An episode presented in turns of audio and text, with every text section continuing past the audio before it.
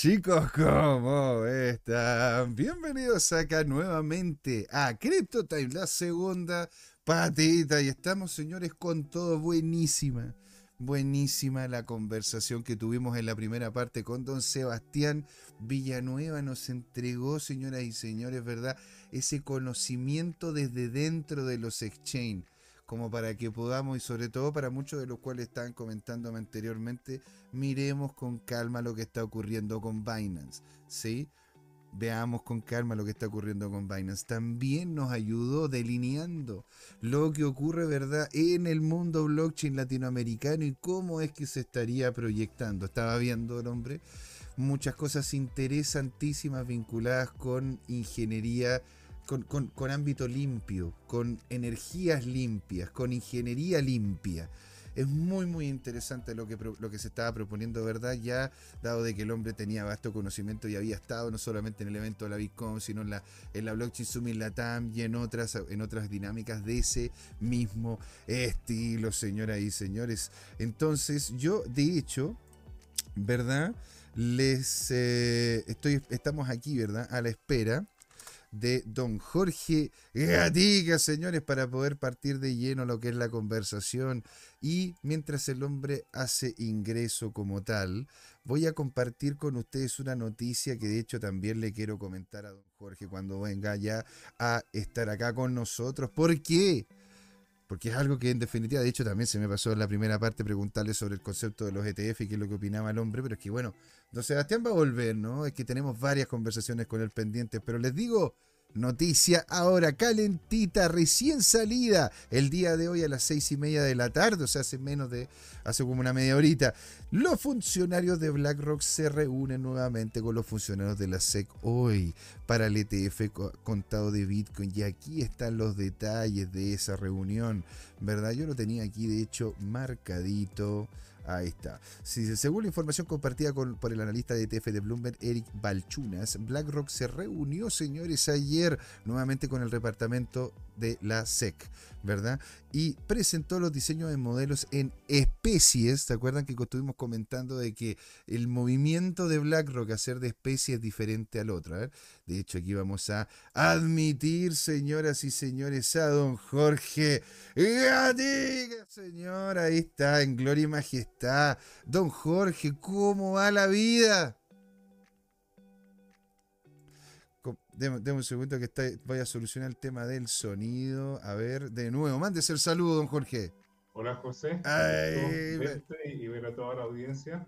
Maravilloso, pero qué, qué estilo con esa cámara entre, en, cómo se llama, en diagonal ahí, generando, ¿no es cierto?, toda esa perspectiva. Eh, el hombre, el, eh, don Jorge es un hombre, un hombre de las comunicaciones, ¿ah? Hemos, mejorado, nos demoramos tres años en eso. Acuérdate lo precario que eran mis primeros enfoques. ¿ah? Colgando de un clip. Pero para ellos, y dicho Jorge, ya mientras estábamos esperando acá, ¿no es cierto? Estábamos comentando sobre estas conversaciones, señor, de BlackRock con la SEC para el tema del ETF y dicen, ¿no es cierto?, de que este ETF spot, ¿verdad?, de Bitcoin, que ahora lo están proponiendo como que Bitcoin fuese una especie, no que fuese efectivo, no que fuese dinero, ¿sí? Estas conversaciones estaría, se estarían viendo sobre todo en lo que va a ser la conferencia de noviembre, ¿verdad? Y aquí, ¿no es cierto?, dicen las personas que han, que han sido justamente funcionarios y estado presentes en esta, en esta dinámica. De hecho, les voy a colocar en el chat, ¿vale? ¿Cuál, ¿Cuál, es el artículo para que lo puedan ver ustedes y todas las personas? Porque muchas de ellas ya están también en Twitter, por ende para que las podamos ir siguiendo. Y dice acá, con el con concepto al ETF Spot, don, don, don, Jorge. Nos dice, cuando un inversor compra acciones de dicho ETF de Bitcoin, la empresa proveedora compra una cantidad equivalente de BTC en el mercado abierto y añade y se añade a sus tendencias, señor. Entonces, en lugar de comprar y mantener Bitcoin directamente, los ETF proporcionan, ¿verdad?, esta capacidad de poder tenerlo en relación al presente o al futuro. Y es muy posible que estemos viendo este ETF como tal funcional, don Jorge. Incluso lo están viendo a finales de diciembre, inicio de, de, enero, si va todo bien. Don Jorge dejo de presentar, ¿cómo se llama? Voy a empezar a presentar otra cosita que es el tema de los Twitter, pero yo quería, ¿no es cierto?, inicialmente tener su opinión en relación a los ETF. ¿Qué cree usted, don Jorge? José, te tengo que hacer una pregunta antes. Dime, ¿por qué esta noticia es importante? Porque esta noticia es importante porque justamente estas conversaciones son las que están llevando el ETF de que salga en marzo o abril del próximo año a posiblemente diciembre o enero de este o el próximo año. O sea, estaríamos dos meses antes de lo que sería el halving que se estaría haciendo alrededor de abril. Todo depende del hash rate, lo sé, lo sé, usted también me lo ha dicho más de alguna ocasión. Pero el tener un ETF antes del halving sería tener un halving con esteroides el tenerlo después del halving, ¿no es cierto?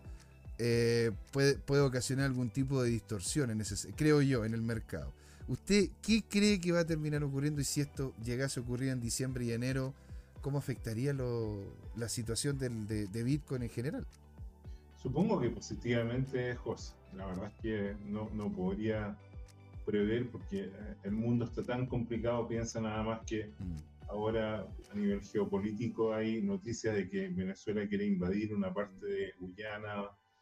Entonces, desde ese punto de vista, y el, problema de eso no, no es que es, el potencial escalamiento, porque algunas personas, entre ellos ah, economistas que seguimos, piensan que, que, si hay conflicto en Latinoamérica, que hace tiempo que no existe, mm. eso daría pie en la actual geopolítica para que esa cosa escale a otros actores extracontinentales, por así decirlo. Exactamente. Entonces, desde ese punto de vista, porque está en juego un, nuevo yacimiento, nuevas áreas de petróleo, que podríamos decir, virgen, inexplorada, o sea, que, quizás no, no es como los yacimientos que hay, por ejemplo, en el resto de Venezuela, que es un petróleo más pesado, quizás este es más liviano y menos complicado de explotar.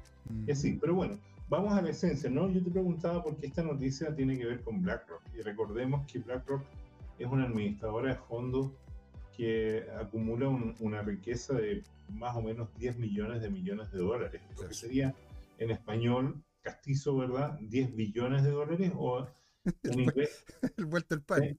En trillion, ¿ah? Entonces, estamos hablando de 10 por 10 elevado a 12, es decir, un 1 seguido de 12 ceros, ¿te fijas? Gigante, o en realidad 10 seguido de 12 ceros. Entonces, 13 ceros es una cifra gigantesca. Solo un par de países en el mundo tienen una producción de riqueza comparable, que es Estados Unidos, mm. más o menos entre 25 y 30 eh, millones de millones de dólares, y China, que que, siempre hay más incerteza que podría estar algo así como entre 15 y 25 millones de millones de dólares. Porque, bueno, eh, son cifras muy manejadas. Entonces, bueno, eh, si, si estos personajes, y está en, lo que vamos a revisar de las noticias, entremos en materia, por favor. Pero eh, señor, encantado. De hecho, esta, este que es el primero, ¿verdad? Aquí, esto está muy fuerte, señor, porque ¿qué es lo que estamos viendo acá? estamos viendo que la deuda de Estados Unidos está a punto, José, de antes de un año pasar de 33 millones de millones de dólares a 34 millones de millones. O sea, eh, eh, el nivel de gasto eh, y de endeudamiento, está todo relacionado en Estados Unidos, es de un nivel que en la práctica está siendo casi impagable. Excepto por un detalle, fíjate, el último trimestre la economía de Estados Unidos habría eh, crecido más de un 5%. ¿Por qué digo habría? Porque la verdad es que este gobierno demócrata eh, es muy poco confiable y, y, ¿cómo se llama? Y, probablemente disfraza, maquilla, eh, manipula las cifras y, eso es en algunos casos más o menos evidente. Sigamos, José. Entonces, mira, el contexto es que si la deuda de Estados Unidos, que sigue siendo la locomotora del tren mundial de la economía, está descarrilando, entonces indudablemente que eh, es, complicado. Ya, aquí es la misma deuda, pero ahora puesto en porcentaje sobre el, Producto Interno Bruto, y la verdad es que eh, está llegando a niveles de pronto casi récord. ¿ya? Mm. ¿Y, ¿Y cuál es el tema que dice este economista, no es cierto? Dice que el interés ya consume más de la mitad de sus impuestos, ¿ya? De hecho, más del 65%. Y si la tasa de interés sigue subiendo, eso, hoy día ellos estarían pronto pagando más o menos 1,5 millones de, de millones de dólares en intereses al año. ¿ya? Pero la, la, deuda en el peor escenario avanza un poquito, por favor.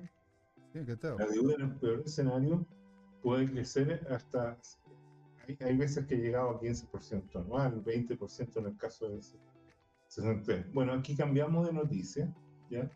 Y lo que está aquí es que eh, es un factor que es muy alcista por la industria cripto y Bitcoin, y es que eh, la liquidez que hubo exagerada por la emisión desproporcionada por, por la pandemia del COVID se secó, hemos hablado de eso, pasamos de lo que se llama QT, que es eh, estrechamiento de, del circulante, por así decirlo de manera sencilla, a, al QE, que es simplemente el, aumento de la liquidez por emisión. Entonces ellos están viendo que, que se está gatillando una recesión, yo diría que estamos en recesiones y no los consensos y por lo tanto, una forma de salir de la recesión sería volver a imitar, como dice ahí, a imprimir, perdón, a, emitir. Y como dice ahí, la, la, money printer va a ser brrr, o sea, claro. es la que empieza a imprimir billetes, digamos, la forma. Y, y, bueno, y, eso qué significa que los activos podrían volver a valorarse, eh, lo dicen aquí en, velas verdes, sigamos. Entonces, estamos viendo el contexto mundial y, mira cómo cambió la narrativa. En el 2018 Bitcoin se suponía que, que, era un desastre ecológico, que iba a consumir, eh, qué sé yo, pronto, en unos cuantos años más, una fracción importante de energía del mundo y eso está equivocado, pero absolutamente equivocado. Eh, no solo muy equivocado, sino órdenes de magnitud. O sea, eh, en, en, un factor de, de, dividir por 10 o por 100, en ese rango, lo que ha sido, porque, porque lo que pasa es que el avance tecnológico hace que cada vez sea más eficiente todo. Sigamos. Claro, porque esa, este es el primero. aquí, aquí, viene, aquí viene la segunda imagen. Y ahora viene algo sospechoso, que hace muy pocos días un personaje muy reconocido escribió un artículo científico, un informe técnico, y la hipótesis cambió. Entonces la pregunta es por qué los medios ahora están con esta narrativa y aquí aparece un, enano paranoico que tengo yo, así como el Pepito Grillo. ¿Ya? Pepito Grillo era este, este, este, grillo, ¿no es cierto?, que estaba en, eh, se ubicaba entre el cuello y, le, susurraba en la oreja a Pinocho. A Pinocho, sí. Muñeco de madera. Eh, y lo aconsejaba generalmente para bien y, y, el otro muñequito se metía al lío por no hacerle caso. Entonces, mira, esto se ve como un poquito sesgado. Entonces la mm. pregunta es, ¿quién tiene el poder para influir en los medios para cambiar una narrativa mundial? Y aquí es donde aparece el tema de mm. decir, oye, ¿no será que los ETF... Ajá, ¿no será, ¿no será que los ETF, don, Jorge? ¿ah? Son como 12 o 13 en Estados Unidos, pero te cuento algo. Diga. Acaba de rezar un fondo que se llama Pando, suizo, Pando Assets, y que también está pidiendo transformarse en el. Entonces, a esta altura uno ya empieza como a oler el, FOMO, ¿no? El miedo a quedarse fuera, el fear to missing out.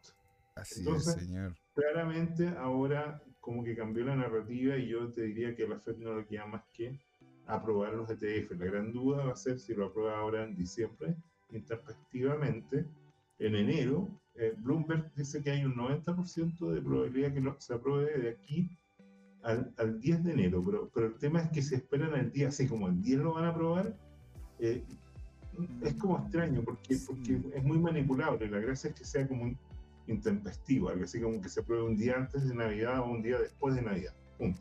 O sea, imagínese, Jorge, si se hace antes de Navidad, la Navidad que tendríamos. O sea, eh, Viejito Pascuero. Sigamos. Sigamos, señor, porque aquí sigue el tema del ETF. No, pero es que aquí esto es re interesante. Mira, lo puedes colocar en castellano porque me di el trabajo de, ¿cómo se llama? De, ah, perfecto, perfecto. Eh, a ver si me sale el botón de... Lo que tienes que hacer es que en, lo que te mandé, pinchar el, link original. Este, aquí. Entonces, bueno, ¿qué, ¿qué, es lo que quiero decir acá? Es que aquí, este es un analista jovencito que lo hemos he estado revisando desde el principio, hace varios años, Dylan Leclerc, Y el Dylan Leclerc tiene la gracia que hizo un, un, hilo muy pedagógico. No lo voy a revisar en detalle, ¿ya? Pero de alguna manera lo que está emergiendo de acá es decir lo, siguiente, perdón. Y es que no es que, que BlackRock quiera eh, o haya eh, decidido adoptar al Bitcoin. No. La tesis que, que, está surgiendo en los analistas es la siguiente, y de, hecho lo dijo en televisión. Larry Fink, que es el mandamás de, de BlackRock, lo que dijo es que habían hecho una encuesta eh, por el web o habían abierto una consulta y más de 600.000 potenciales clientes y prospectos le hicieron preguntas sobre Bitcoin. Eso lo dijo hace como un año, ¿te acuerdas tú? Sí, sí. Nosotros lo cubrimos y de alguna manera lo que, lo que pareció en este tema es que habían clientes que quieren tener un camino institucional, o sea, alguna seguridad legal de que, de que no van a haber esquemas fraudulentos, sino que va a estar todo esto reglamentado por uno de los mercados más estrictos, de los sistemas legales más estrictos, que es el estadounidense. El estadounidense basa en el mercado, en el funcionamiento del mercado, eh, su capacidad de traer capital. Y eso explica, ¿no es cierto?, que, que, que, su moneda tenga el nivel todavía de reserva mundial, a pesar de que esté bajo, bajo ataque. Entonces, esto lo desarrolla, esta idea que estoy explicando, y está ahí como varios textos que son para que, que se estudien. Yo los motivo a que se conecten a arroba tu CryptoTime y vayan revisando en detalle, por un lado, los textos y las gráficas que le dan contexto a esto. Sigamos, José, cambiemos a otro post. Este que aquí, aquí está Don Hodgkin. Espectacular. Mira, este, tú sabes que este, este es Charles Hoskinson. Sí, señor. Y acá lo que está haciendo está reclamando de por qué el Bitcoin tiene un, un estado especial, lo que tú mismo decías que no es considerado criptomoneda. Mira, está indignado, está claro ¿Ah? está, está. Claro, claro, claro, claro. Reclamando que por qué el Bitcoin está en otra categoría y todo este cuento. Entonces, aquí hay dos cosas. Yo no dudo que este personaje es el muy inteligente, entonces o está actuando o tiene un error conceptual. Porque, porque si el Bitcoin ahora ya no lo quieren pasar como moneda ni criptomoneda, sino como especie, como un commodity, y ellos lo quieren transformar en security, el primer cuento es el siguiente, en Bitcoin no hay gerente general y este tipo es el gerente general de su proyecto de criptomoneda. Entonces, obvio que es centralizado. Ya ese, y, está ahí indignado, entonces es divertido, porque, a mí lo que me parece patético es que él está reclamando en esto. Porque, y mira, esto eh, lo conecto con otra cosa que no lo mostré en detalle, pero sí lo leí, José, y es lo siguiente. En este momento eh, ya apareció una revolución dentro de Ethereum porque Vitalik dice que hay que rediseñar la plataforma. ¿Lo sí, leíste? Sí, de hecho, de hecho Entonces, sí. Bueno, hay, hay que, esto es lo que te advertí, José. Yo te advertí que ese proyecto estaba con un software tan complejo que en algún momento tenían que hacerle reingeniería.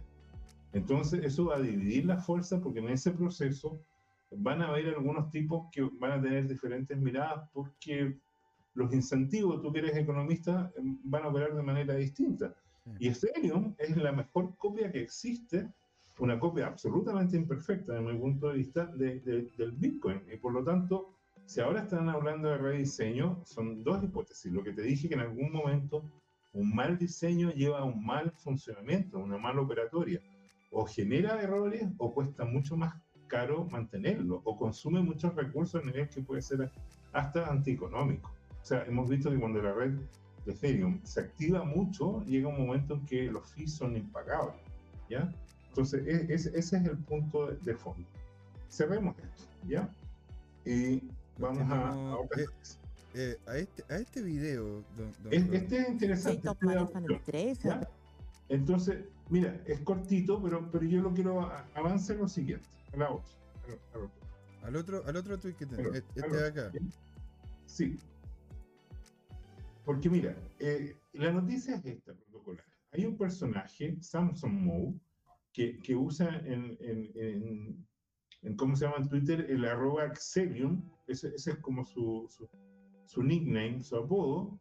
Dice, este tipo es un consultor de primera y se está juntando a nivel de, de países. Entonces, él ofreció una misión para ir a juntarse con Javier Milei, Argentina, claro. apareció en el despacho presidencial de Surinam, ¿ya?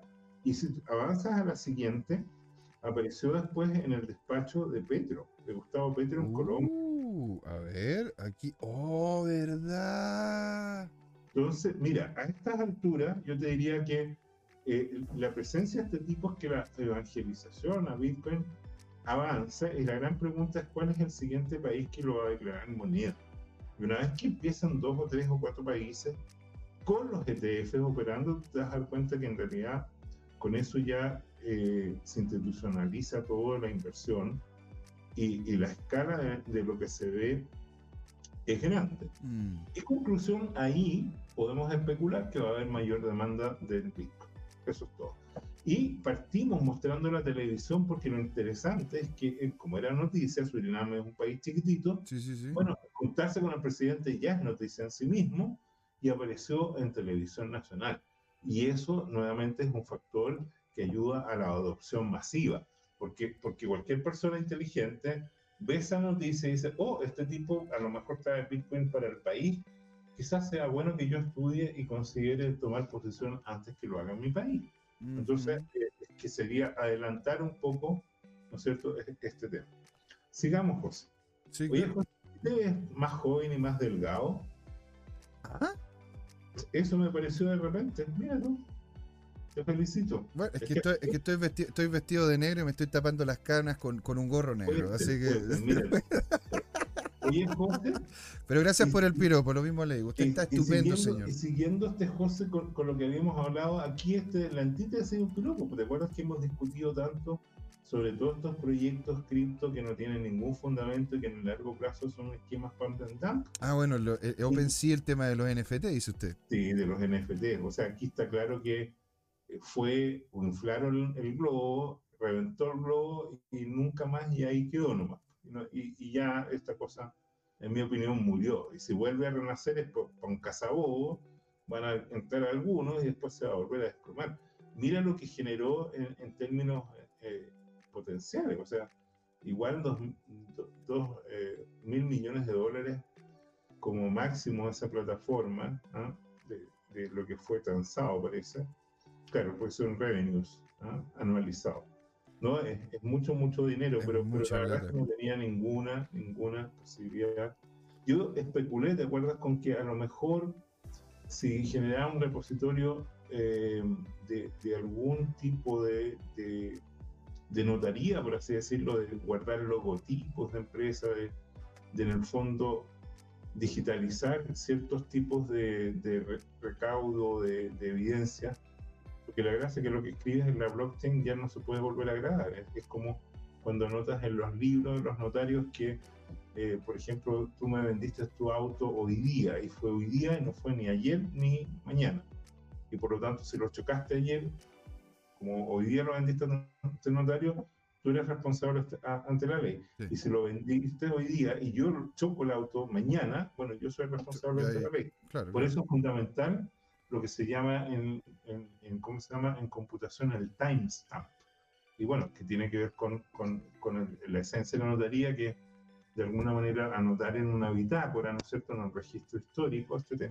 Y que está íntimamente relacionado con el concepto de blockchain. Sigamos, José. Sí, claro, y de hecho, hablando de la blockchain y hablando de grandes montos, aquí al parecer hay un movimiento importante, don Jorge, de una ah, ballena. Este, este, este es una secuencia de cosas. Mira, este es un, personaje que ya lo hemos seguido, hemos colocado algunos de tweets. Sí, don Juan, Rodríguez, de hecho, de hecho yo lo conozco. Gran saludo a don Juan, un grande, un grande. Interesante. Bien. Entonces yo, yo encontré muy bueno lo que consiguió del aporte para graficar cómo esta ballena está comprando tranquilamente, entre comillas, tranquilamente, ¿no es cierto? Medio millón, eh, perdón, medio, medio millón de dólares. Claro, medio millón de dólares. No, perdón, medio, medio billón. Billón de dólares. Medio billón. 500 mil millones, o sea, una, ¿está bien? No, son 500 millones. 500 millones. O sea, son 428 hasta el momento, pero al ritmo que va, va ligerito va, a llegar a los 500 millones de dólares. Pero si en este momento, don Jorge, tenemos en la historia de Bitcoin, creo que no había visto una cantidad tan baja de, Bitcoin en los exchanges como ahora. Mm, y, y, pronto vas a ver más baja todavía si sigue la tendencia, fíjate. Entonces es interesante como este tipo compra y compra. Ahora, eh, lo otro que es interesante es la hipótesis de que esto pudiera ser como una persona, un magnate o algo. También puede ser perfectamente un banco de inversión o puede ser alguno de los fondos que se esté adelantando. Ahora la pregunta es cómo pueden adelantarlo. Sí, ahora que no entiendo, pueden ser fondos propios, no son fondos de clientes. No sé, pero, pero es impresionante. Esta es una de las de las ballenas que van, sigamos, 11.000 BTC. ¿no? Allí hay otra, hay otra ballena haciendo no sé si es la misma, José, ¿ya?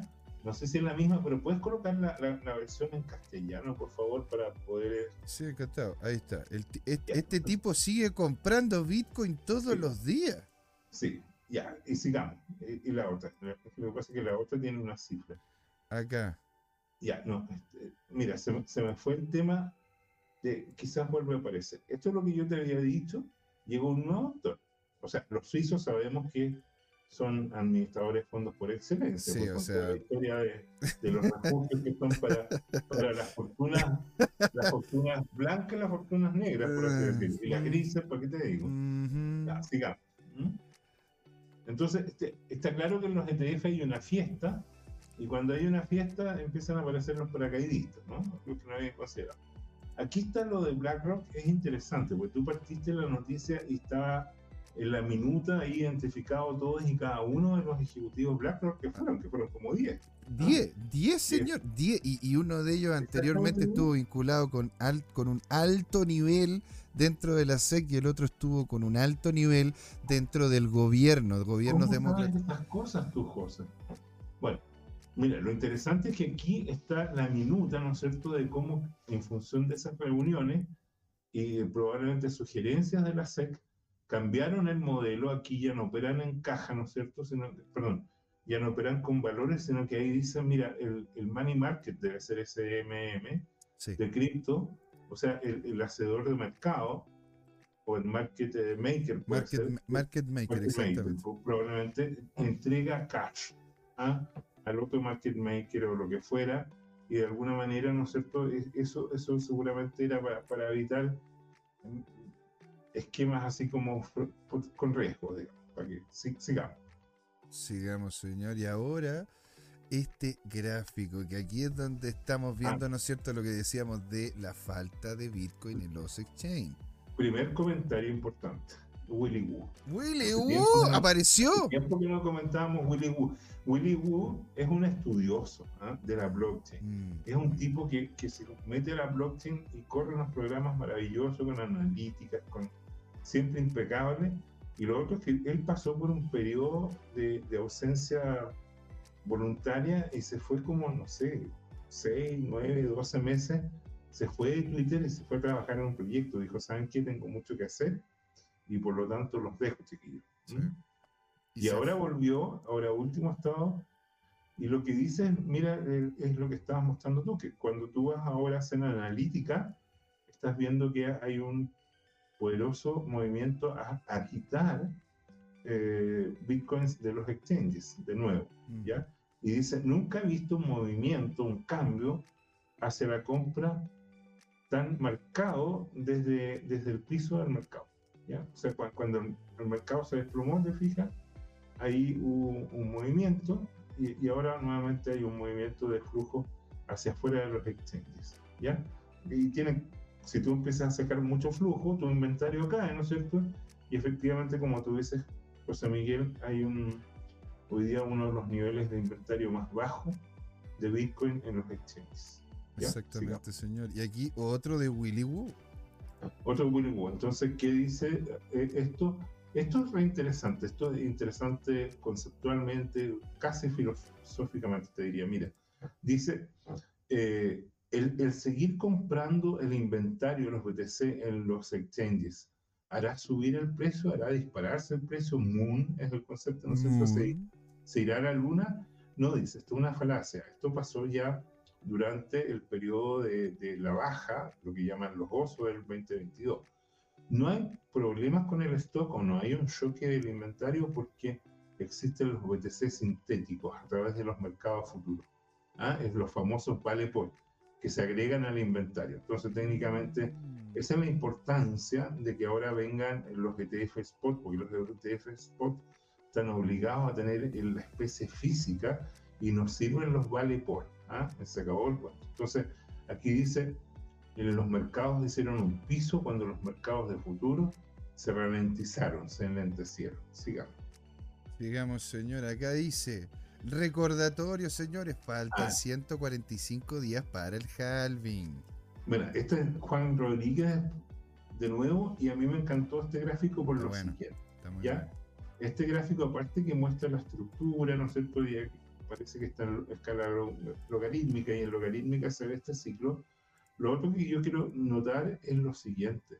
Si tú miras los mínimos que están destacados, el primer mínimo en, son en las regiones verdes, pues. Ah, perfecto, acá, esta, esta es las etiquetas. Entonces, la primera dice algo así como... 12 dólares. 12 dólares. La segunda dice 6.49. 6.49. Y, y la, tercera dice 8.579. Así es, señor. la pregunta es, ahora, en prácticamente cinco meses más, la pregunta es, ¿a qué dirá esa etiquetita verde? ¿Ya? Entonces, el tema de la etiqueta verde es porque, porque la primera vez creció de 12 a, ¿cómo se llama? A 6.49 ah. en el ciclo. Estamos comparando de mínimo a mínimo, no al máximo, ¿ya? Entonces, ¿qué pasó? Pasó de 12 a 6.49. Claro. O sea, 12 tú lo multiplicas por 100 eh, te da 120 y si lo multiplicas por 5 te da 600. Entonces esto es un poquito más de 5 por 10, 500, 500, 500 veces creció. O sea, eso es un eh, eh, 50 mil por ciento. ¿ya? Ese, ese, fue el cambio de mínimo a mínimo, ¿verdad? Eh, sería, un aumento, sería un aumento de 50 veces. Es 50 veces, perdón. Entonces 5 mil por ciento. Exactamente, pero don, Jorge, es 5000%. Yo, yo, yo, yo, lo que yo, lo, yo coloco aquí encima de la mesa y le abro la puerta, ¿no es cierto? A quien quiera comentar en el chat si es que hay algún tipo de activo que le pueda entregar a usted una rentabilidad similar en este en el mismo periodo. y la siguiente variación, José, sería de 649 a 8579. A grosso modo, ¿no es cierto? Es como de 6 a 6 mil, eso te da 10 veces, por lo tanto 1000%, mm. y después tienes que subir eh, más o menos eh, 2000, 2500 más, eh, no, 2000. Y 2000 sobre 6000, eso sería como 1300%, eh, sería Mira, si, si divido, si divido, acá 649 lo divido. No, al revés. Divide 8.579 por 649. 8.579 dividido por 649 daría 13 veces, don Jorge. Es. 13. 1300%, como te decía. 1300%. Entonces, bien. Entonces, la gran pregunta ahora es: ¿cuántas veces va a subir ese 8.579 al siguiente mínimo en el siguiente ciclo. Bueno, ¿Ah? a los 100.000. O sea, si es que estamos así, ¿no es cierto? podríamos llegar fácilmente a los 100.000 si es que seguimos con eso. sería 1200% de nuevo. 1200% de nuevo. ¿Y, por, qué, y por, qué, por, qué, lo creo yo así, Jorge? Y este, esta es mi postura. ¿eh? No es ningún tipo de asesoría financiera, es una opinión informada. Por lo que siempre decimos. Pero es que antes, con estas, en estas subidas, don Jorge, no había ningún institucional que sepamos ah, nosotros. Mira qué interesante. Mira, mira, me, encantó, José. Y estamos hablando de mínimo a mínimo, no estamos hablando al máximo que, que va a llegar y después se va a desplomar. Mira qué interesante. Ya, sigamos. Sigamos, ah, señor. Ah, perdón, perdón. No son los mínimos, vuelve atrás. Ahí está. Es, esa etiqueta es el valor el, el día del halving. Claro, el día del ah, halving. Eh, ese es el tema. No, no, es el mínimo, es el día del halving. Entonces, la gran pregunta es ¿Qué precio tendremos el día del halving? Ya, sigamos. Entonces, eh, hay todo tipo, hay un espectro gigante. ¿ah? Hay gente que dice que va a estar ahí nomás, eh, cercano a, los 70 mil dólares, y hay gente que olvídate, ya estamos llegando al millón de dólares. No te sorprende, sigamos. Uy, se nos viene FOMO, se nos viene FOMO. Bueno, y ahora otra cosa que es interesante es, el rendimiento mensual como, como activo de inversión el Bitcoin. Y bueno, nosotros anticipamos que October iba a ser October. Sí. ¿Ya? Y, y, bueno, lo que no previmos es que noviembre iba a subir, pero mucho menos. Ahora, subir mucho menos es que, es que octubre, octubre se pareció más a 30% y noviembre se va a parecer a, 10%, o sea, un factor de 3, 300% de diferencia, está bien. O, si tú quieres, ahora cayó el rendimiento anterior a un tercio, está bien. Pero, pero bueno, igual es muy positivo, o sea, hay, que ver, hay que ver lo que ocurre. 10% mensual es una buena inversión hay que ver también, don Jorge, lo que ocurra con lo que comenta acá, ¿no es cierto? Las probabilidades de ver el ETF BTC de Bitcoin autorizado en diciembre son altas, entonces posiblemente tendríamos un October, un noviembre de preparación y si sale el ETF, don Jorge, y esto no lo sabe nadie, ¿eh? por eso mismo está las probabilidades. Usted no invierta creyendo en probabilidades, sino que verifique. Pero si llega a salir en diciembre, don Jorge, vamos a tener un, un, si llega a salir en diciembre, vamos a tener un rally gigantesco en diciembre y enero, así ya nivel Dios, creo yo, creo yo. Puedo estar equivocado, como más de alguna ocasión lo estaba. Ya, entonces la pregunta de rigor sería, ¿buen Lambo? Buen, Lambo. ya, digamos. Déjole, señor. Ya, entonces mira, este está bonito porque a mí me gustó, porque, eh, mira, hay gente muy, muy entretenida, no se, no se se nota que sabe mucha matemática, pero también tiene un sentido como muy, muy gráfico, muy ilustrativo. ¿ya? Y esto lo que está mostrando son los niveles. A mí me encantó el tema del imancito, cómo tira para arriba ese imán, ¿ah? y cómo identifica muy certeramente los, los niveles como de, de, resistencia y soporte, ¿no? Y sabemos que cuando algo traspasa un nivel, ahora, hay un nivel de soporte hoy día bien concreto en los 30.000, en los perdón, en los 38.000 y en los 40.000. Sí, sí, ¿ah? exactamente. Y, si tú recuerdas, el 42.000 de la, última vez y el 44.000 también eran como... Son, que aquí está redondeado por 45.500, pero yo, yo recuerdo que esa, esa franja fue muy, muy difícil, porque te digo, después pasar en los 50.000 también era un tema psicológico muy grande, y lo divertido de ahora estar en 38.000 fue que lo superó y después rápidamente los bots vendieron. Es decir, y, superaba y llegaba a 37.990 90 y, o 80 y se pegaba un bajonal. Y ahí tú, veías que los bots ahí estaban tomando decisiones claramente, aparte de algunas personas naturalmente. Sigamos. Déjole, señor.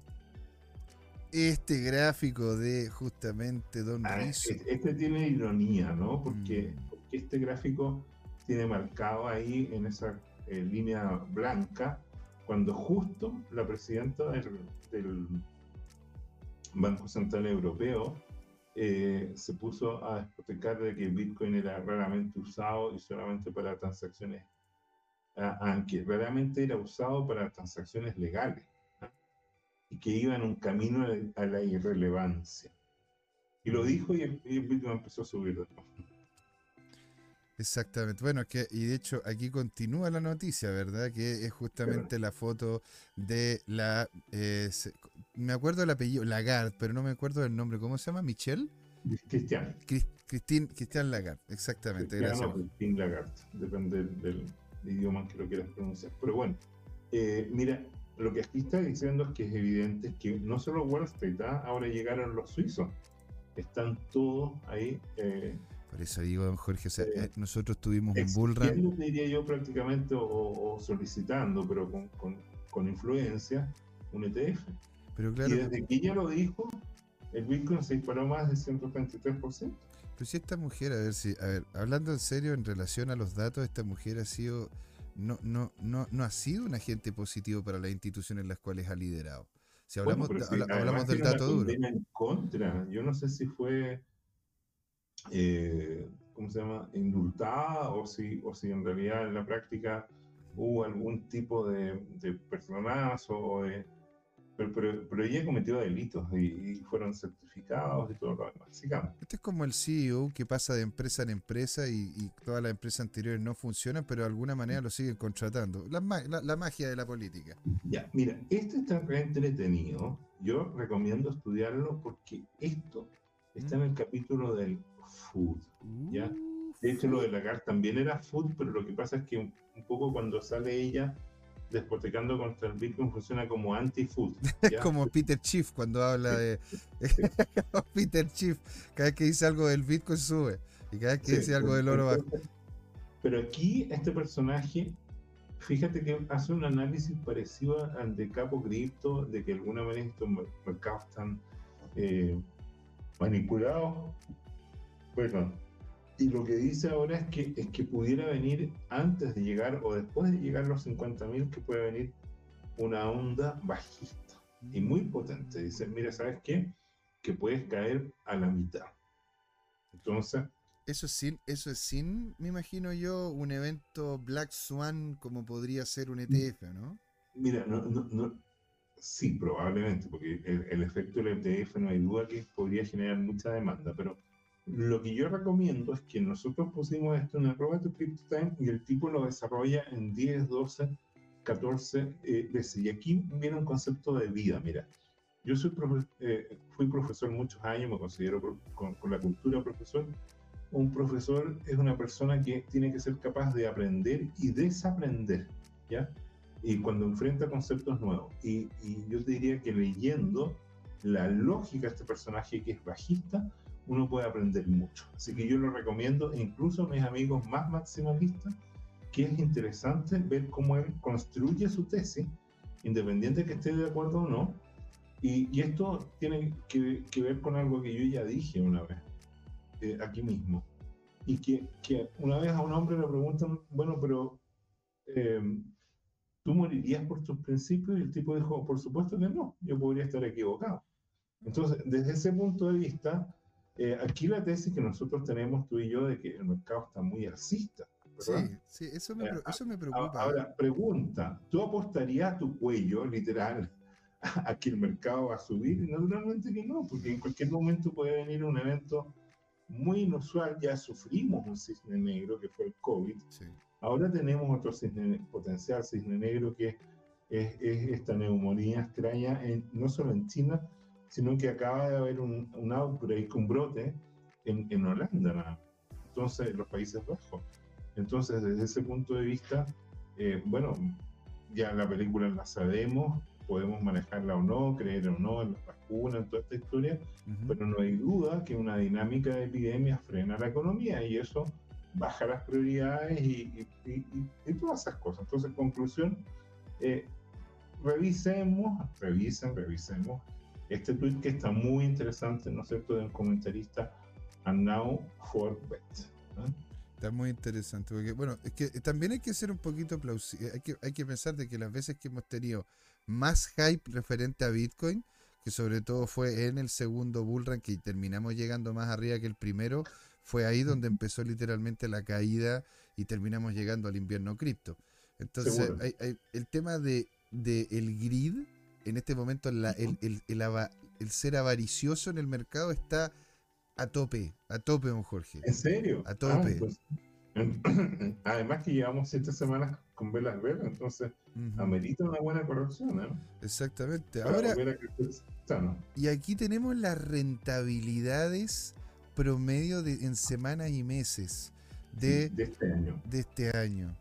Y claramente Bitcoin al parecer está ahí arriba, pero a tope. La única que le puede dar, le puede dar algún tipo de peso, me imagino yo, sería Maker que también ha crecido como un 131. De hecho, cuando vi este gráfico me encantó, Jorge. Muy buena información. Oiga, si usted está viendo este programa, ¿verdad? la mejor manera que puede usted hacerle el agradecimiento a don Jorge es seguirnos en arroba tu CryptoTime. Don Jorge está haciendo un trabajo increíble, maravilloso, que yo siempre le he agradecido, ¿verdad? De llevar, el, llevar Twitter, pero al callo. Pero señores, oro molido les entrega a don Jorge. Bueno, yo, yo como dicen los migreros, te devuelvo el doble de lo que tú me das. ¿ah? Eso es la patente, ¿te acuerdas? Eso es el doble de, lo que tú me deseas. Oye, y, y, esos halagos que me acabas de, de regalar, te, los devuelvo porque ¿cuántos suscriptores tenemos en YouTube?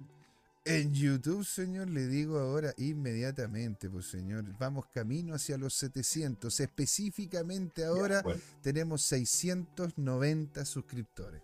Mira tú, y, yo todavía no alcanzo, eh, acabo de pasar los 500 y algo, fíjate, en Twitter, pero indudablemente que tú eres el boss, el Big Kahuna, como dirían. somos, somos, somos, equipo, pues señor. la, idea, eh, la idea aquí es entregarle a la gente información y por eso Ahora, me siento este feliz. cuadro, lo que quiero decir es que, bueno, yo cuando veo que la gente compra Pepe, Chiva y todo el cuento y andan ahí, Mm, mira, en la práctica, ¿qué es lo que digo? Tienes que estar pendiente de muchas, muchas monedas. Te puedes perder como, como pasó ahí, ¿no es cierto? Con, con eh, qué sé yo, eh, y este es el último año, pero previo a esto hubo una pérdida importante, un desplome, todas las cosas. Mira, Polkadot ha costado, recién es- ahora está llegando a mira, cin- 0.57, sí, después que estuvo en 50, así que esto no considera el tema de hace dos años. claro. Entonces, cuando, cuando caíste de 50 a, a 5, ahí perdiste 90%. Sí, pues, Entonces, es desde ese punto de vista, la pregunta es, ¿y cómo nos recupera? Bueno, para, para llegar a 50 ahora tienes que subir 1000%. Entonces, e- ese, ese- ese es el tema de, de todo. Si uno alarga el escenario a los dos últimos dos o tres años, uno ve que la verdad, como anticipé, la hemorragia en cripto fue muy, muy dañina. Pero sigamos. Sigamos, señor. Démosle con todo. Este gráfico que está de libro, de libro. Ah, bueno, este está bonito, porque este lo encontré, porque estos son pocos eh, horas, ¿ya? Pero, pero es entretenido cómo, cómo se dan, lo- eh, a veces, ¿no es cierto? Se, da- se dan patrones que son muy, entre comillas, predecibles. Y este gráfico es en horas, ¿no? Es de un par de días, uno o dos días. Exactamente. De hecho, sí, este al parecer es Ya. de tres días. Pero recordemos, recordemos que, bueno, esto es análisis técnico y el análisis técnico también se puede describir como astrología para varones. Es claro. Sí. Siempre se acuerda la gente cuando- de, de esa frase de don Jorge. Siempre me dice, bueno, mándale un saludo a don Jorge y dígale que yo estoy apuntando, ¿no es cierto?, a ser el mejor astrólogo para varones que hay. Sigamos. Ya, este está más bonito. Esto es lo que yo te decía. Este es un análisis de Washi Gorira. Washi Gorira es un Mm. caballero. Cuando nosotros lo tradu- eh, hacemos la traducción de sus mensajes, siempre agradece. Muy- Muy muy- gentil. muchas Debe gracias, ser, señor. debe ser cultura japonesa, definitivamente. Exacto. Ya, entonces tradujimos esto y fíjate que aquí, ¿no es cierto?, lo que está señalando es que vienen dos niveles claves. A propósito de lo que recién estábamos viendo a nivel muy grueso, en 45.500. Él dice, hay dos niveles más finos. Uno 39.300, que está marcado ahí, y después 43.200. Y lo que está haciendo, ¿no es cierto?, el análisis de Ishimoku, lo que hace Ishimoku, identifica nubes de influencia, por así decirlo. ¿ya? Y claramente en este momento estamos alcistas, eso explica los imanes que están tirando el precio hacia arriba. ¿Te fijas? Que son, funcionan como atractores a esos niveles. Ahora, esto es un análisis técnico, nadie garantiza que no haya una corrección importante y que después vuelva. ¿ya? Y como usted, eh, ahora te, te quiero confesar y públicamente, José, Ujú. que a veces yo tengo pesadillas porque tú siempre dices, bueno, pero esto no es análisis, eh, no es un consejo de inversión ni análisis financiero, pero yo tengo la pesadilla que algún día va a llegar alguna agencia estatal y nos va a llevar preso a todos, incluyendo a la audiencia. ¿no? ¿Por qué? Va a decir, ¿saben? Es, es- es como en este tema, en cuando te has fijado que hay gente que, que, que desbaratan estas redes de pornografía infantil y que dicen, mira, pero yo nunca eso, pero, pero mira, eh, y lo encontraron ahí en el correo, qué sé yo, un video o algo, y se van todos presos, ¿te has fijado? Y desbaratan el cuento. Sí, Yo tengo la- allí- yo- yo allí no tengo tenemos un- nada de eso, pues, Jorge. alguna, alguna parte de la pesadilla de que, por, por, a pesar de que yo decir, no, yo soy maximalista Bitcoin, yo no tengo nada que ver con estos gallos cripto, van a decir, pero, pero mira con quién anda, mira a tus socios, te vas igual para esto, para Capache. No debería ser, porque en realidad no, no estamos, no estamos haciendo, y de hecho, cuando hablamos, ¿no es cierto?, de estos tipos de activos, siempre decimos de que tiene que tener usted el cuidado correspondiente. O sea, si nos llevan a nosotros precios, si nos llevan a nosotros precios y la audiencia se tendrían que llevar a medio YouTube para adentro también. José, lo digo con humor en todo caso. Sí. ¿ya? Bueno, pero, pero yo, yo espero que, ¿en qué nos vamos a entretener si estamos engrillados y todo esto? O sea, imagínense, pues señor, ¿en qué nos podemos entretener en ver cómo Bitcoin sube y sube? Que es exactamente Mira- lo que dice esta sube, sube. séptima semana. Poner- ponernos en serio. Entonces, tú sabes lo que viene. Ahora, mira qué interesante, ¿ah? que en los ciclos de alcista no hubo correcciones importantes. No.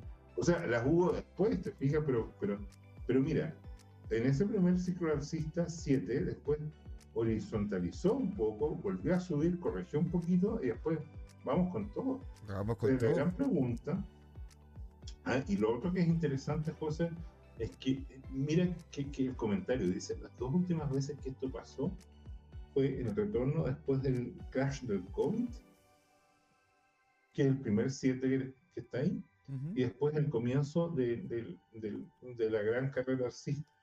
Entonces la pregunta es, José, si no hubiera existido el COVID crash, ¿no será que hubiera habido mayor demanda y a lo mejor todavía estamos sufriendo un poco el efecto COVID?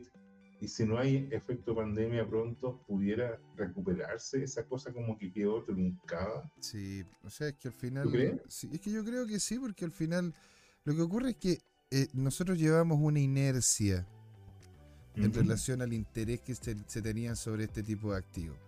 Y lo que ocurre es que esa inercia, por noticias más importantes, terminaron, ¿no es cierto?, pasando a un segundo plano. Ajá. Ahora, hubo gente que se siguió informando, siguió viniendo aquí al programa y a otros programas más, Ajá. pero igual de todas maneras hubo, hubo un bajón importante y nosotros lo vivimos incluso también en audiencia, que ahora está volviendo de nuevo, también lo vimos en otras cosas, porque claro, la gente también, a ver, está bien que le interese y, y- quiera saber sobre invertir y el tema de Bitcoin, pero claramente en momentos en donde la inflación está rampante, no se sabía los lo, lo que pasaba en algunos sectores, la gente va a tender a tener ese tipo de noticias más en top of mind que en una de esas. estas. Entonces, claramente las industrias también involucran el tema de atención, y eso lo sabe muy bien el tío Elon, que antes nadie, nadie pescaba, don Jorge, el tema de los autos eléctricos, hasta que él llevó la atención a esa industria y llevó los ojos que, que lo están mirando a él a esa industria. Si ahora tenemos estas siete semanas de alza, es porque los ojos se han vuelto a esta industria, se están viendo, se está viendo de nuevo, y muchos de nosotros lo estamos viendo con ojos muy positivos. Ah, interesante. Y aquí dice que Oye. no hay, no hay vuelta atrás, don Jorge. ¿Qué ocurre con esto? Ah, mira, eh, nuevamente es Guachico Lira. Mm. Y lo interesante, ¿sabes qué me gustó de este gráfico a propósito de este tema? Que, que- que está muy bien con- conceptualizado como eh, la evolución en alto nivel.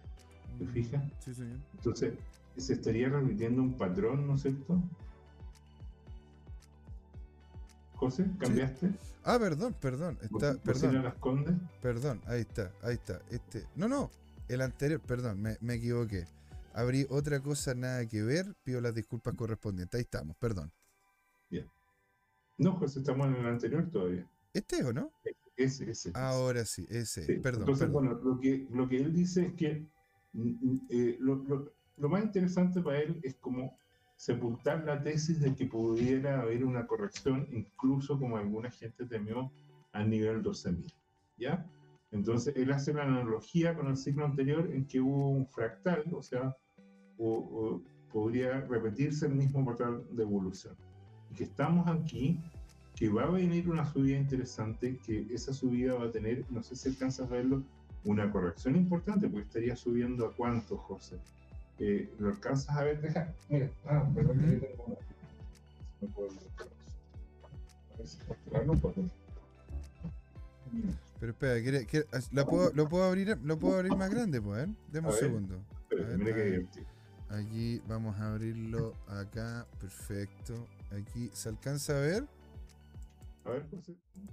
Ahí está. Sí. No, es el mismo, pero, pero con la lupa lo alcanzo a ver. Aquí, aquí. Ah, pero qué maravilla. Oye, este- te voy a hacer lo mismo que le decía al Joker a Batman, que le envidiaba los juguetes. Es que siempre me estoy haciendo. Ah, oiga, señor, a usted ya vino, nos manda un gran saludo. Mr. Martín GB. Mr. Martín GB. Venga para acá, señor. Alegría tenerlo por acá. Martín, ¿de dónde nos escribes? Sí, es, es genial. Muy buena pregunta, don Jorge. Saber ese tipo de cosas. José, ¿puedes mostrar el otro gráfico? Porque es- este es el antiguo, el histórico, esta es la base. ¿Te fijas? Este, este. Claro, estaría llegando a 50.000 y después corrige más o menos a los 36.000, que, que es este nivel que está teniendo ahora. Exactamente. ¿Te fijas? Sí, señor. O sea, pasar de, de 50.000 y bajar un tercio no deja de ser una buena movida para un trader como tú. Pero te digo algo, a mí me, a mí me da susto ese tema. Sigamos.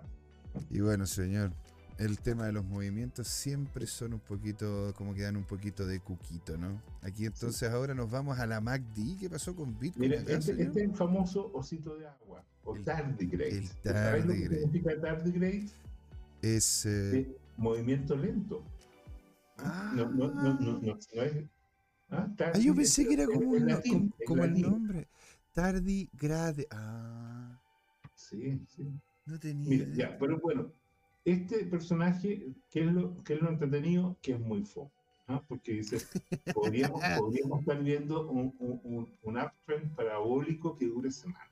O sea, esta cosa como que prenda con, con agua en, en, en, enero, por ejemplo, entran los ETF y de ahí se dispara para más allá del halving, por lo menos un semestre, te imaginas, creciendo parabólicamente para después reventar como habitualmente lo hace a una corrección importante. Sigamos. Sería, sería muy bonito Esto, eso. nuevamente, no es el consejo de inversión y asesoría financiera. Y te insisto, yo creo que va a llegar un día que así salga, pues eso que usted dice no sirve, se va a precio igual. Sea precio, no, no, creo, don Jorge. Y, y esto de acá, Quarterly Bitcoin. Mira, esto, esto es, es, de otro analista. A mí me encantó la tesis que quiero rescatar de acá que este tipo no, dice, no, esto no tiene que ver con el halving. Yo encontré aquí un patrón que se repite cada cuatro años y tiene un indicador y desde este punto de vista habría que revisar, obviamente, porque cualquiera puede tener cualquier línea, digamos, pero, pero si esto fuera eh, con datos fidedignos, eh, la verdad es que está entretenido este patrón, yo no lo había visto, ¿no? ¿Qué, qué, qué es lo que hizo él? Él de partida toma velas rotundas, que son trimestrales quarterly, ¿no es cierto? Un cuarto del año son tres meses. Sí, sí. O sea, definitivamente eso te da una tendencia. Realmente hay velas rotundas en el ciclo, después hay un ciclo de corrección y después nuevamente una movida parabólica. Que, que se ve que el último ciclo fue truncado, te fijas, porque antes hubo más velas con más crecimiento porcentual y en el último está truncado. Entonces la pregunta es si esa, esa, esa energía potencial fuera como un resorte que se dispara. Pero bueno, ese, ese, es opium que consumimos los maximalistas. Sí, oiga, aquí nos va a dejar. Eh, eh, lo que ocurre es que este que viene, don Jorge, este es como para que ya salga, este es para que ya salga espuma por ah, la boca, pues, don Jorge. Usted, usted nos, este, quiere, este nos quiere, ¿qué nos quiere este hacer? Ya parece que es súper fomo, ¿no? vamos a colocar el gato. Este ya no, ya, ya, esto ya no es como sea. Compramos. Baja más. Compramos compramos. Por, por, chacotear, porque habría que ver si están todos en el mismo tipo de escala y todo lo demás. Ya salió el gatito fomero. Sí, salió ahí. Bueno, sigamos. Démosle, pues, señor. Ahí lo, lo, estamos escuchando. No, no, no. Bueno, yo, creo que esto es un poquito exagerado. Ojalá que fuera verdad. Ya, porque con esto está poco menos que llegando a casi los 400 mil dólares al final de este ciclo. O sea, para crecer todavía 10 veces eh, sería espectacular. Mil por ciento me encantaría, ¿no es cierto? Sería maravilloso. Y ahora, ¿qué es lo que pasa cuando uno piensa de esta forma? Empieza la ansiedad. Ah, bueno, estamos, estamos, terminando, entonces ahora viene la sección de memes. Los memes. Entonces, eh, bueno, eh, este es una caricatura, ¿no es cierto? Un personaje del cerebro parlante. y, y, José, pero yo ahora, acuérdate que ahora yo voy a funcionar como tu papito grillo miran, míranos a los ojos a toda la audiencia y digan, ¿tienes suficientes bitcoins? Nunca, nunca en la vida, nunca en la vida. Ah, esto, es, mi postura. Usted tenga lo que usted estime conveniente, no es ningún tipo de asesoría financiera, es una opinión. Pero para mí, yo nunca voy a tener los suficientes bitcoins. Siempre pero, José, pero José, ¿y tú venderías todas esas cositas que tienes de altcoin, de shitcoins que tienes ahí para cambiarlo por un activo verdadero? ¿Ahora? No. ¿Sí? No, no lo haría. De hecho, yo tengo la exposición, tengo la exposición incluso ya cerrada. Cuando, llegue la, hora del juicio final. no, pero me preguntó ahora. Ahora, ahora yo no vender, ahora yo no vendería ninguna de mis posiciones porque tengo. Estoy, estoy como se llama. Eh, estoy como. Eh, ¿Usted se ha fijado, no es cierto, don Jorge, cuando las tropas se empiezan a mover antes del enfrentamiento? yo, yo creo que tú estás tranquilo, nervioso. Exactamente. Es, esa, es, esa, esa, esa, parte, ¿no es cierto?, antes de la batalla. José, y, corresponde entonces cerrar con la línea. Eh, algo fino. ¿ah? Con línea. Siempre le mandamos un gran saludo. Algún momento nos dirá, oye, los de CryptoTime, y sobre todo, Lina, si nos estás viendo, mándale un saludo a don Jorge. Oiga, Sí. ah, literalmente se está haciendo famoso. Pero, te digo algo, es, cu- es curioso, pero eh, ya, eh, este, ¿no es cierto? Aquí le dice, te, te doy la llave de mi corazón, trátalo bien, y, y este personaje va y se lo pasa a la y como que... Ya, eh, eh, eh, Es la antítesis de un Bitcoin. Por- e, expliquemos que el, el personajito este es rosado, pues no es naranjo. Claro. Bitcoiners somos naranjos, sigue. Entonces, este, ¿lo puedes agrandar? Sí, lo, lo- lo abrir- lo voy a abrir acá. Vamos aquí, ahí, arriba. Dice, ¿cuál es la cosa más? Pero esto ya lo revisamos, ¿ah? ¿Cuál es la cosa más asustadiza?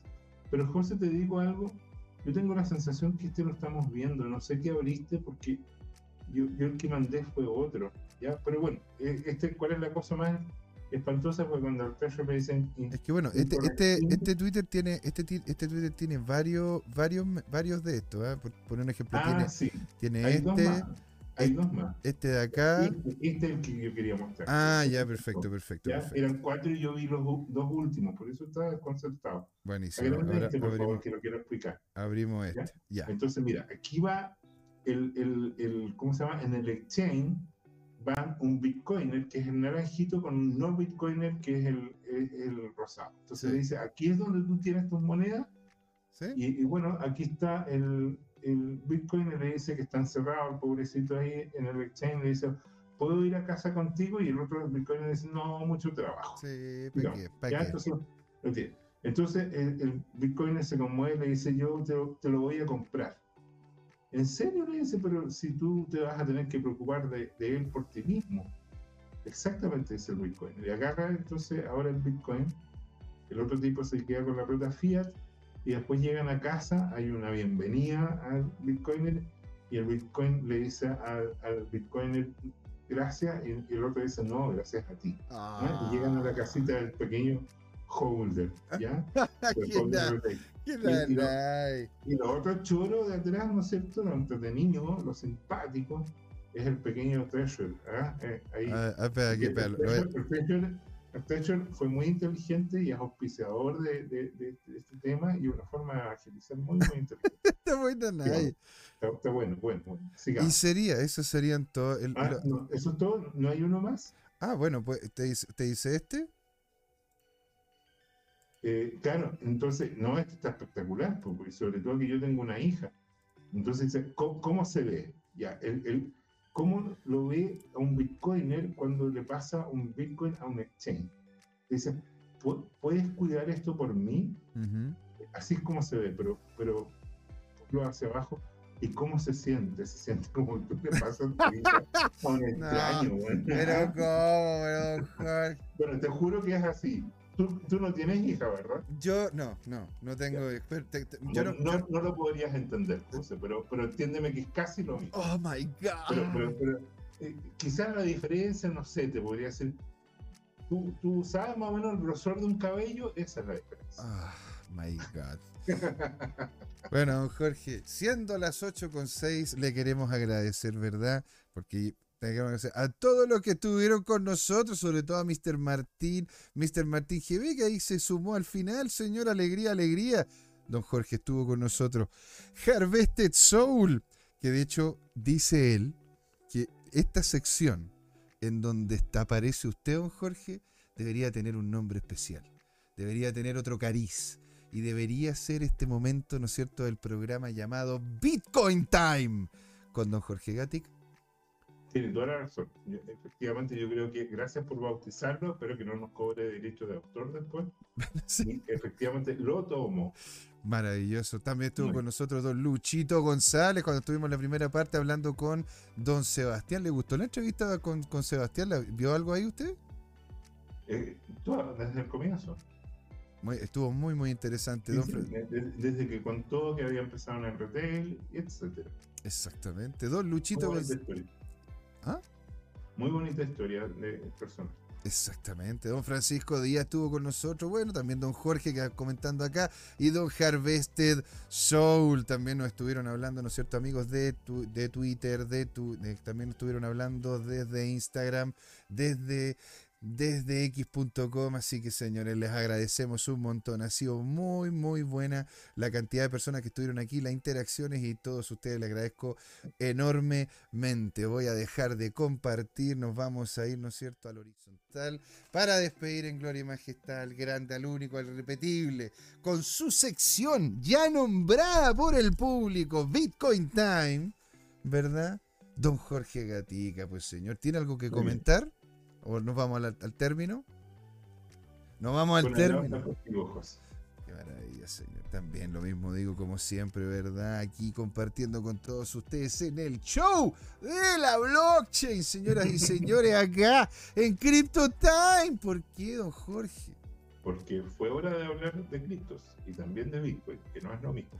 Ustedes ya saben, nos vemos el viernes y le damos con todo. Un gran abrazo y chau, chau.